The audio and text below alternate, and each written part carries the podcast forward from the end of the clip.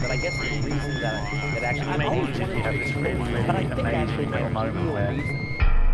Making of. Transformationsprozesse beobachten, dokumentieren, analysieren. Ein Bonusfeature mit Stefan Poromka. Und mein Name ist Matthias Gödeking. Ich sitze hier mit Jendrik Schröder und wir werden, wie jede Woche, wieder diese Vorlesung ein bisschen rekapitulieren, gemeinsam mit Stefan Poromka. Stefan, du hast diese Vorlesung mit dem Thema Making-of-Disposition begonnen. Was bedeutet das, Making-of-Disposition? Naja, eigentlich wollte ich noch mal ein bisschen daran erinnern, dass ich gar nicht so abstrakt spreche, äh, sondern dass ich eigentlich über äh, mich spreche und über euch spreche oder über die Studierenden spreche oder eigentlich über alle spreche, die hier was machen an der Universität der Künste. Und ich glaube, dass wir, deswegen sind wir hier, weil wir alle irgendwie wie diese, also pointiert gesagt, diese Disposition haben. Und ähm, diese Disposition besteht daraus, dass wir neugierig sind, also dass wir uns so für Sachen interessieren, für Sachen, die gemacht werden.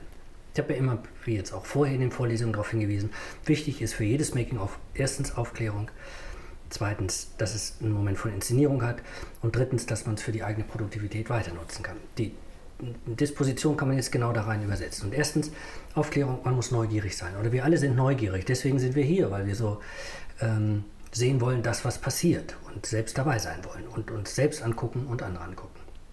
Das Zweite ist, das gehört auch zu dieser Disposition dazu, dass man einfach ein analytisches Interesse hat. Wir sind an einer Universität der Künste.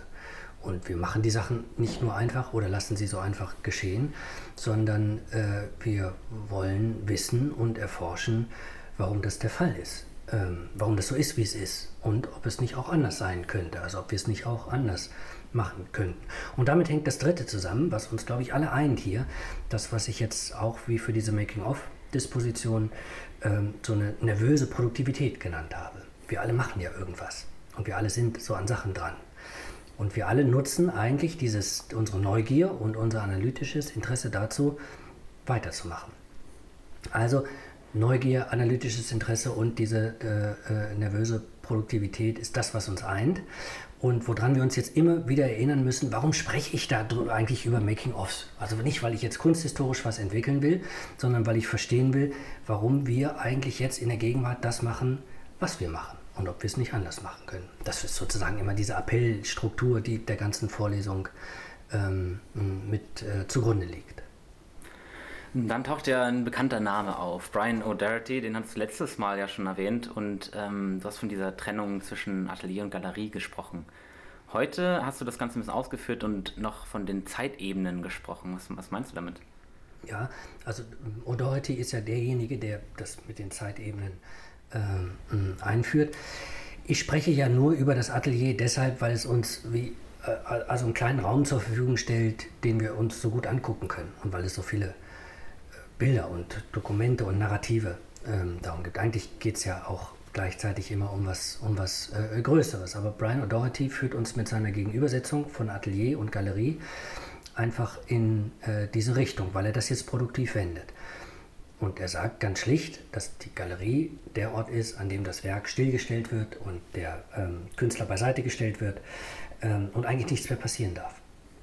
Das Atelier aber das ist, wo was passiert, äh, wo alles in Bewegung ist und wo auch alles so komprimiert ist, wie auf einen Ort äh, oder auf einen Punkt ähm, zusammengebracht ist. Was könnte man sagen mit O'Doherty, dass ähm, die Galerie der Ort ist, an dem alles wie so kryogenisiert ist. Es gibt doch so wie so Leute, die sich wenn die, wenn die sterben, dass wir das Blut rausziehen lassen und dann ne, wird was anderes in die Adern gepumpt, dann werden die eingefroren, bis es mal irgendwann wieder aufgetaut wird. Oder die hoffen, dass sie irgendwann wieder. Das ist so ein bisschen die Galerie.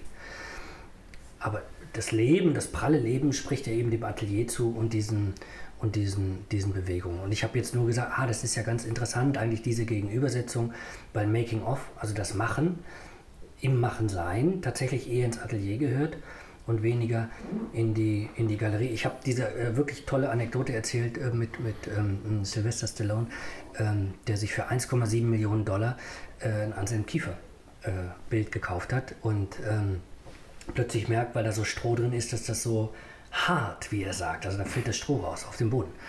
Und ähm, ähm, und dann äh, ruft er den Galeristen an und sagt, äh, der, der, Kiefer geht kaputt oder der löst sich auf. Und dann sagt der Galerist zu ihm, ja, das ist, das ist Kiefer, das arbeitet. Also das ist nicht fertig, sondern das bewegt sich. Dann sagt er, hey, ich habe 1,7 Millionen Dollar dafür bezahlt, das kann doch nicht sein. Und, ähm, und jetzt geht er immer hin und immer wenn so ein, so ein Halm runterfällt, holt er Kleber und klebt das wieder an. Und das ist so, was man jetzt so mal diese äh, Sylvester Stallone-Disposition nennen könnte, ja. Also die einfach sagt, so, ah, das Werk muss fertig sein und es ist Schluss und wir gucken uns in der Kultur nur, nur fertige Werke an. Und dagegen steht eben diese atelierorientierte, produktionsraumorientierte Making-of-Disposition, die ähm, eher so auf diese Bewegung setzt. Die bezeichnest du ja in der Vorlesung als, ähm, also diese, diese Bewegung bezeichnest du in der Vorlesung mit, der, mit dem Begriff der beweglichen Collage äh, komprimierter Zeitform. Das ist vielleicht auf den ersten Blick nicht ganz verständlich, was damit gemeint sein. Das scheint ja sehr zentral zu sein in, dieser, in diesen Thesen. Was ist das, eine bewegliche Collage komprimierter Zeitform? Auch wieder eine Formel von Brian O'Doherty, also äh, der das fürs Atelier ausweist und sagt, äh, also bewegliche Collage komprimierter Zeitform kann so hinten anfangen. Ist ganz wichtig, sich das, äh, sich das klar zu machen. Er sagt, im Atelier gibt es nicht nur eine Zeit, beziehungsweise die Zeit besteht aus verschiedenen Zeitformen. Besteht aus der Vergangenheit von dem, was man gemacht hat, besteht aus der Gegenwart von dem, was man gerade macht und aus dem, was man machen wird. Kann das noch ein bisschen aufschlüsseln und sagen, es besteht aus dem, was man so angesammelt hat und was so an Material da ist, was nur so potenziell zur Verfügung steht, dass ich damit irgendwas machen kann. Das ganze Atelier ist voll mit abgebrochenen Sachen, also die in der Vergangenheit liegen oder nur so halb gemacht sind, ähm, noch nicht fertig sind, die vielleicht gescheitert sind oder wie auch immer.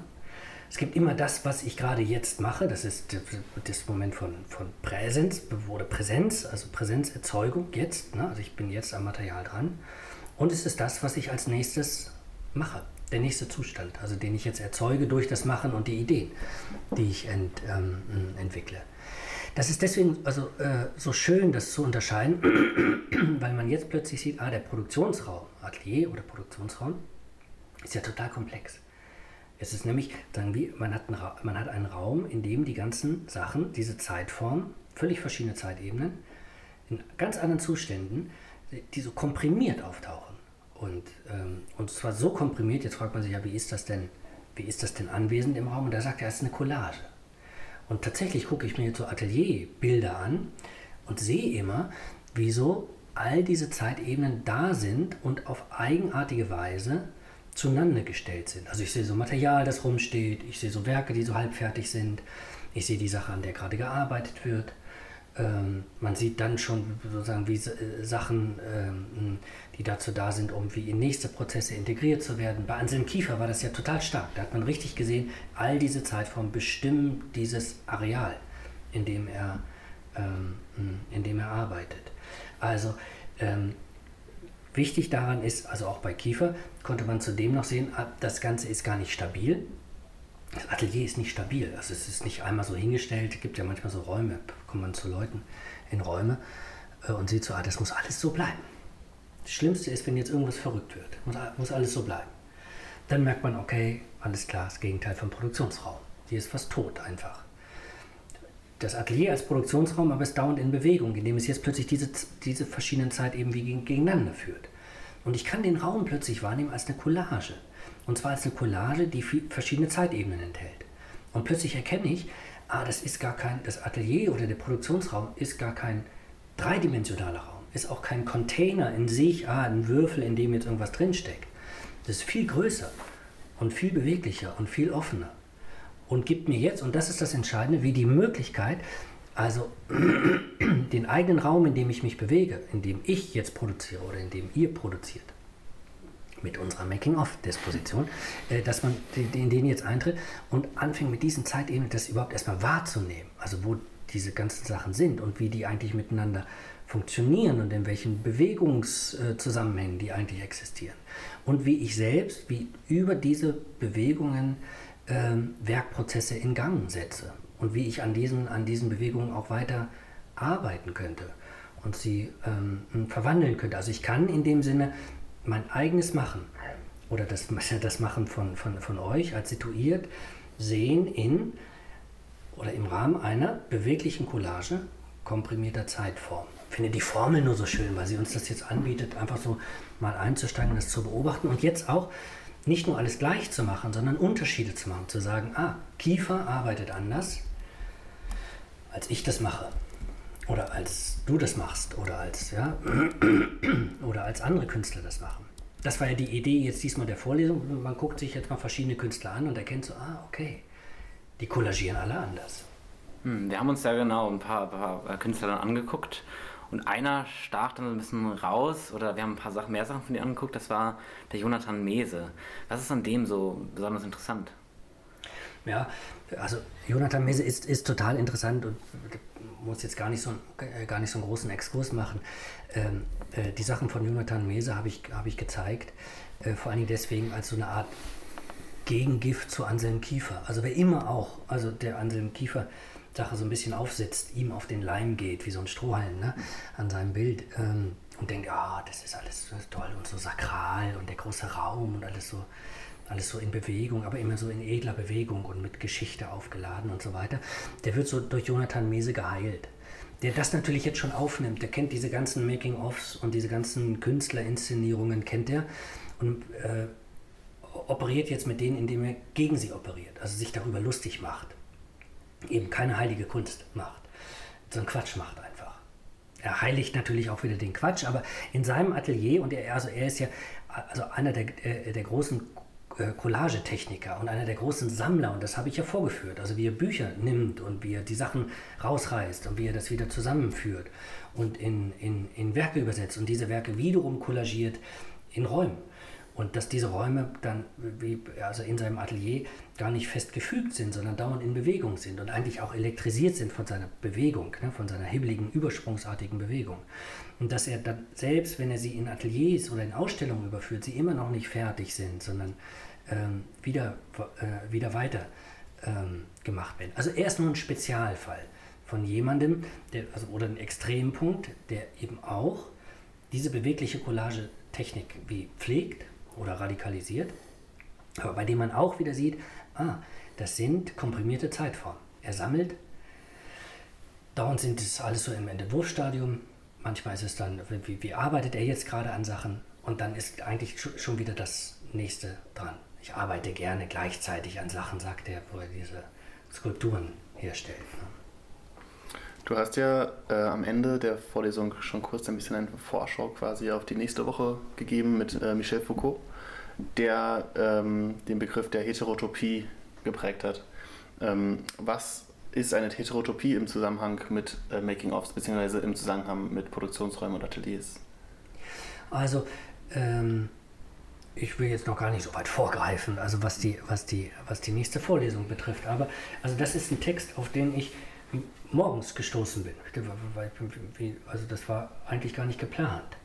Ähm, und ich kam irgendwie auf die Idee und hatte das Buch zufällig da. Habe heute darüber gesprochen, wie wichtig das ist, Material in seinen Raum reinzuschleppen. Und das so, mal reinzugucken und das so da zu haben, das ist so ein klassischer Fall von ah, Foucault, Heterotopie, gehe ich mal ins Regal und finde das einfach. Und plötzlich macht es Bam und ich lege es auf den Kiefer drauf, auf, diese, auf diesen Band mit den, aus, mit den Bildern aus dem Kieferatelier drauf. Und schon denkt man so, ja na klar, na klar, natürlich ist der Atelierraum, wie Kiefer ihn entwirft und wie ihn pflegt, ist ein Gegenraum äh, mit einer Gegenordnung, wie Foucault sagen würde. Die Heterotopie ist für ihn der Gegenraum, die Gegenordnung, die sich etabliert innerhalb festgefügter, um möglich logische Ordnungen, die immer nur einer bestimmten hegemonialen kulturellen ähm, Ordnung und Logik ähm, folgt. Also ähm, er identifiziert unterschiedliche äh, Räume wie den, wie den Friedhof oder das Theater und das Kino und die Bibliothek und das Museum, also sozusagen wie nochmal Ordnungen in Ordnungen, in denen sich was anderes anwendet, in denen die auch fantastisch besetzt werden können oder die gegenbesetzt werden können, in denen man was ausprobieren kann. Vom Atelier spricht er nicht. Aber es trifft natürlich auf, aufs, aufs, aufs Atelier zu, ähm, dass er versucht eben zu zeigen, dass, dass die Kultur ähm, wie bestimmte Zonen produziert, die sie nicht mehr selbst wie kontrollieren kann, sondern in dem was Unkontrolliertes stattfindet. Das hat mich zu meiner These am, wie am Ende geführt, die ich jetzt nur für die nächste Woche mit aufgegeben gegeben habe. Denn das ist ja die Aufgabe. Guckt, guckt euch mal die, die, diesen Foucault-Text an. Ähm, und lest ihn jetzt mal einfach im Hinblick auf das, was äh, bisher so entfaltet worden ist.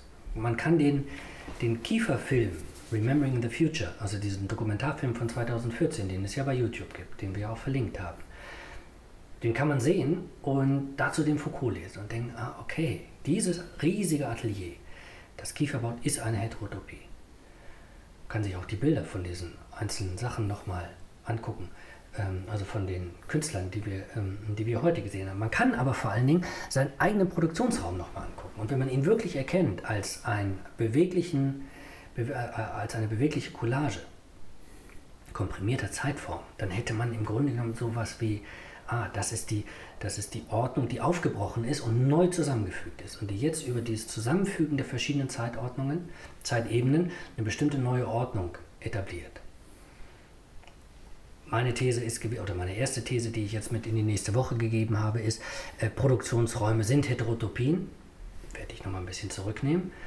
Vielleicht sind es nicht alle. Was aber stimmt, das ist, also generell stimmt, ist die, äh, ist die zweite These, nämlich das umzudrehen, zu sagen, Heterotopien Friedhof, aber auch Club Mediterranee oder Kino oder Theater oder wie auch immer, Gärten, sind Produktionsräume. Da passiert was. Was man nicht vorher weiß, wo, wo die Sachen ins Spiel gebracht werden, weil sie kollagiert sind und weil diese Ebenen zusammengepresst sind. Und das Dritte ist, das ist mir nochmal klar geworden, jetzt auch bei der Lektüre von, von Foucault, dass diese, äh, das überhaupt zu erkennen, das Heterotopische, ähm, also überhaupt dieser Logik zu folgen, in der ich das als eine Logik wahrnehmen kann, selbst schon wieder was ganz heterotopisches hat. Ich glaube, äh, dass diese Making-of-Disposition eine ist, die mit dem, mit dem äh, heterotopischen verwandt ist. Und die uns, je länger wir darüber nachdenken, uns beibringt, äh, die Welt als eine, als eine Zusammenfügung von Heterotopien wahrzunehmen. Und, das will ich beim nächsten Mal dann nochmal entfalten, und vielleicht, dass wir von dieser Atelierfigur und dieser Produktionsraumfigur tatsächlich noch diesen Schritt weiter zu einer Kulturtheorie kommen können, also ein bisschen mit der Unterstützung von Foucault, die uns darauf hinweist, dass diese Heterotopien gar nicht, die sind zwar isoliert als Orte, aber untereinander wiederum so verkettet, dass es schwierig ist, sozusagen irgendwann überhaupt was anderes als, als eine Heterotopie zu sehen. Also und sich zu sagen, vielleicht gibt es gar nichts anderes außer verschalteter Heterotopien, die dauernd in Bewegung sind. Vielleicht beruht die moderne, vor allen Dingen die postmoderne Kultur vor allen Dingen darauf, dass sie dauernd diese Verschaltung von Heterotopien ähm, vorne. Wenn das stimmt, das will ich nur noch dazu sagen, wenn das stimmt und in diese Richtung will ich jetzt beim, bei, beim nächsten Mal weiter nachdenken, dann wird umso klarer, dass es eben jetzt keine Vorlesung ist, wo es mir darum geht, ach, ich brockle hier so ein bisschen an meinem Werk rum und das will ich jetzt beobachten.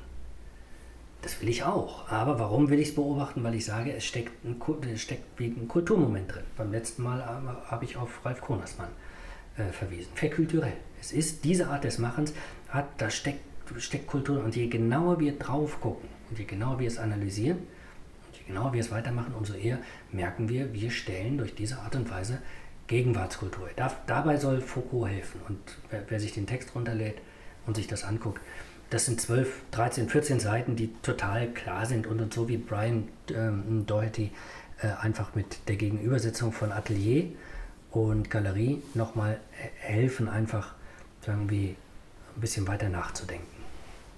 Das also nächste Woche. Wir lesen erstmal eine Runde Foucault und äh, danke fürs Zuhören und danke Stefan Poromka. Bis nächste Woche. Tschüss. Bis nächste Woche. Bis dann. But I guess the reason that, that actually I've always wanted to read, but I think actually my real reason. Making of. Transformationsprozesse beobachten, dokumentieren, analysieren. Ein Bonusfeature mit Stefan Poromka.